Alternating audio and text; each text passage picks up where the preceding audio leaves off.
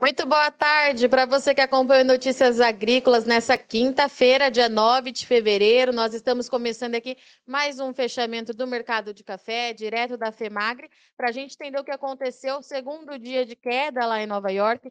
E para a gente fazer essa análise hoje, eu estou aqui com o Luiz Fernando Reis, ele é gerente comercial de café da Cospé.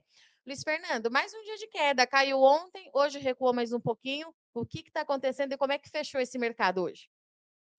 Olá, Virgínia, boa tarde. Obrigado pela oportunidade de estar falando aqui com vocês mais uma vez.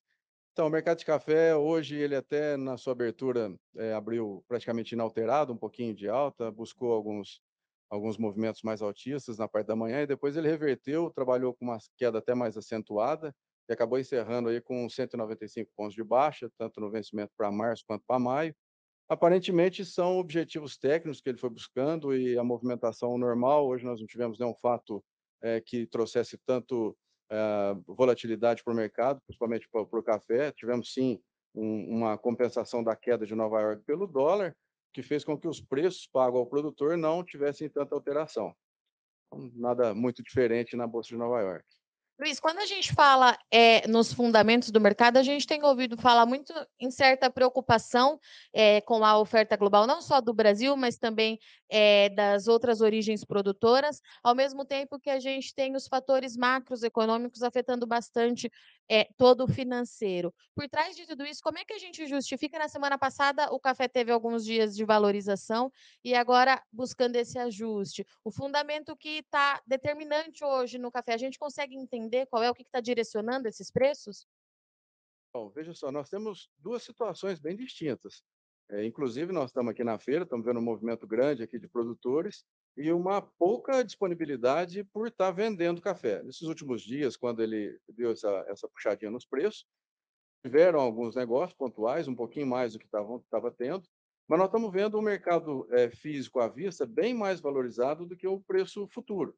Isso se dá justamente por essa indisponibilidade e por necessidade de coberturas de, algum, de algumas empresas que têm é, café vendido e precisam comprar esse café, e aí a gente vê prêmios nos cafés pagos à vista, enquanto a gente tem desconto para a safra nova. Então, o produtor ele precisa se atentar muito, essa movimentação não é muito comum, a gente fala que o, o mercado está invertido, os preços estão invertidos, né? E, e, ele fica, isso aí de certa forma deu uma bagunçada na cabeça dele, porque quando ele vem numa feira dessa e está acostumado a olhar sempre para frente e ver preços com carrego, preços mais valorizados do que o preço do físico, ele fica sem entender. Ele fala, mas por que, que o café lá na frente está valendo menos? Então, é um momento que precisa tomar bastante cuidado, porque em algum momento essa situação ela se, ela se ajusta e esses prêmios que a gente está vendo para o café hoje à vista, a partir do momento que as necessidades dos compradores elas diminuem ou passam para a safra nova, a gente pode ter um movimento de correção aí. E esse mercado invertido, Luiz, você até falou isso na coletiva hoje mais cedo, já tem um tempo que a gente está vendo é, isso acontecer. No final do ano passado, essa diferença ela era mais acentuada. Mas ainda assim, nesse mercado, o produtor é, ele encontra boas oportunidades de fazer negócio. É importante que ele continue participando, mesmo que tenha essa dificuldade de entender essa variação nesse momento? Então, ele tem, tem sim uma dificuldade. É, nós temos também dois cenários diferentes. No final do ano passado, a gente tinha uma inversão muito forte das cotações de Nova York. Então, quando a gente olhava, principalmente no, até o início de outubro, a gente olhava a diferença dos dois vencimentos, dos dois primeiros vencimentos, a gente chegou a ter uma abertura de até mais de mil pontos, o primeiro vencimento valendo a mais do que o segundo. Essa inversão, e aí quando a gente olhava mais longo, chegava a 2 mil pontos. Essa inversão prejudica muito a precificação futura que a gente não tem o famoso carrego que nós falamos. Hoje, apesar dos preços estarem bem é, alinhados, quase que os mesmos preços em todos os vencimentos, nós temos a questão dos descontos, que são os diferenciais. Enquanto a gente tem prêmio a curto prazo, a gente tem desconto a longo prazo. Mas o produtor ainda tem é, boas opções, sim, para poder estar tá diluindo a oferta da safra nova. E é esse realmente o receio. É, ele precisa, sim, fazer os cálculos, ver se está sendo rentável, os, os valores que ele está é, recebendo pelos preços futuros, vendo o que ele está adquirindo, se já tem uma base em reais, olhando sempre seu custo de produção, olhando quanto ele vai gastar ali para fazer a colheita, e aí participando, equalizando a oferta, porque dessa forma ele se ajuda, né? ele diminui o seu risco e contribui para não ter uma oferta em um momento que o mercado não queira comprar café. Luiz, falando é, da comercialização é, da safra, a gente vem ouvindo falar muito é, que está mais lenta que o produtor, justamente por isso ele está participando menos no mercado. Eu queria saber da Cospé se é isso mesmo, se vocês têm sentido isso, se a gente for comparar com a comercialização no ano passado, nesse mesmo período. A gente de fato tem essa diferença? Sim, no, tanto no, no café é, depositado quanto no futuro. Então, nós temos o nosso dado lá da Cospé, nós estamos é, algo em torno de 8% abaixo em relação ao mesmo período do ano passado para o café físico, safra 22, comparado com a safra anterior. Então, nesse mesmo dia do ano passado, nós tínhamos um percentual negociado e hoje nós estamos com esse percentual 8% a menos. Quando a gente olha para a safra futura, aí o cenário é, é um pouco diferente. A gente normalmente a gente tem entrado em safras futuras com a comercialização um pouquinho mais adiantada e esse ano ela está bem menor. E aí tem eu, eu coloco três fatores que, que a gente pode justificar por quê porque o mercado invertido, o produtor fica em dúvida de fazer o negócio futuro, ele não começou a fazer os negócios antecipados porque ele não tinha certeza da safra que ele ia colher ainda e visto os últimos anos as dificuldades que ele teve com o clima, então ele ficou preocupado de assumir um compromisso e depois não ter como cumprir, que seria o, o segundo ponto. É, e isso aí é o que aconteceu nos últimos anos, é, foi muito muito complicado para ele porque ele assumiu um compromisso e depois não ter o café para entregar é um cenário que normalmente ele não, não, não gosta de, de passar e ele não vai querer passar novamente. Luiz, vamos falar um pouquinho de exportação, porque o Secafé acabou de divulgar os dados. 2,8 milhões de sacas no mês de janeiro.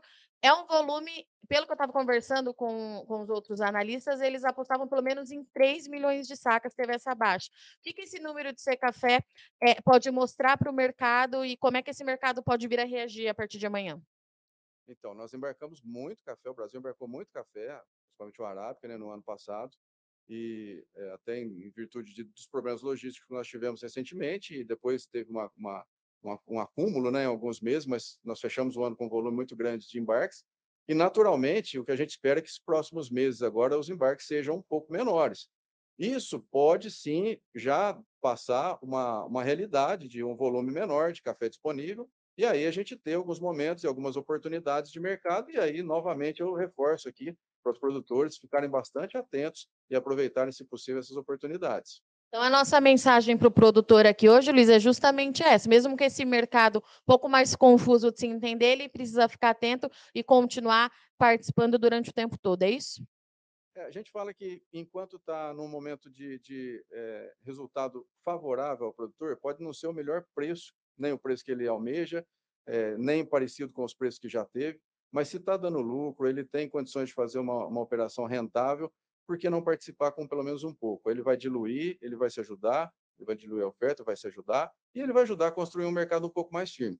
É, essas janelas de oportunidade, a gente não sabe quanto tempo isso dura, daqui a pouco a gente já tem uma nova safra pela frente, a gente comercializou pouco dela ainda, os compradores, por outro lado, também não têm antecipado as compras, até porque não faz sentido nenhum comprar café com, com esses juros altos que estão agora no momento e, e nos preços que estão nos patamares atuais, principalmente a curto prazo, e mesmo no longo, porque os diferenciais ainda não estão encaixados com o que o comprador quer. Então, está sim parecendo que é uma briga, é, é, é uma queda de braço, algum lado em algum momento tem que ceder. A gente espera que não seja o produtor.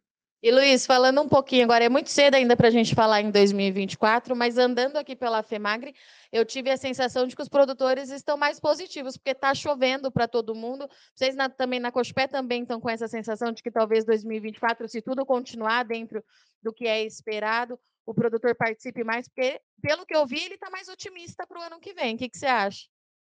questão que gato escaldado tem medo de água fria, né? Quando ele olha para trás, e aí nós tivemos dois anos aí de de problemas climáticos, é lógico. Hoje, se a gente olhar, as lavouras estão é, bonitas, nós tivemos chuvas muito acima das médias agora recentemente, as lavouras recuperaram bastante, mas temos muita coisa para ver aí pela frente. Então, é muito difícil agora traçar um, uma estratégia para 2024. É claro, se correr tudo bem, podemos sim, temos um potencial para uma safra muito boa, mas agora seria muito prematuro ainda falar qualquer coisa. Para você que acompanha Notícias Agrícolas, então, obrigada pela sua audiência durante toda nossa passagem aqui pela FEMAGRE. O café caiu hoje, teve dado importante do Brasil sendo divulgado, mas o Luiz, é, analista da Cospé, gerente comercial da Cospé, trouxe aqui para a gente que é importante que o produtor continue participando desse mercado, que continua apresentando boas oportunidades. Tem que ficar de olho para não perder as oportunidades e, como o Luiz trouxe aqui para a gente, diluir essa negociação ao longo da safra. Eu vou ficando por aqui, agradeço muito sua audiência e companhia, mas já já a gente está de volta.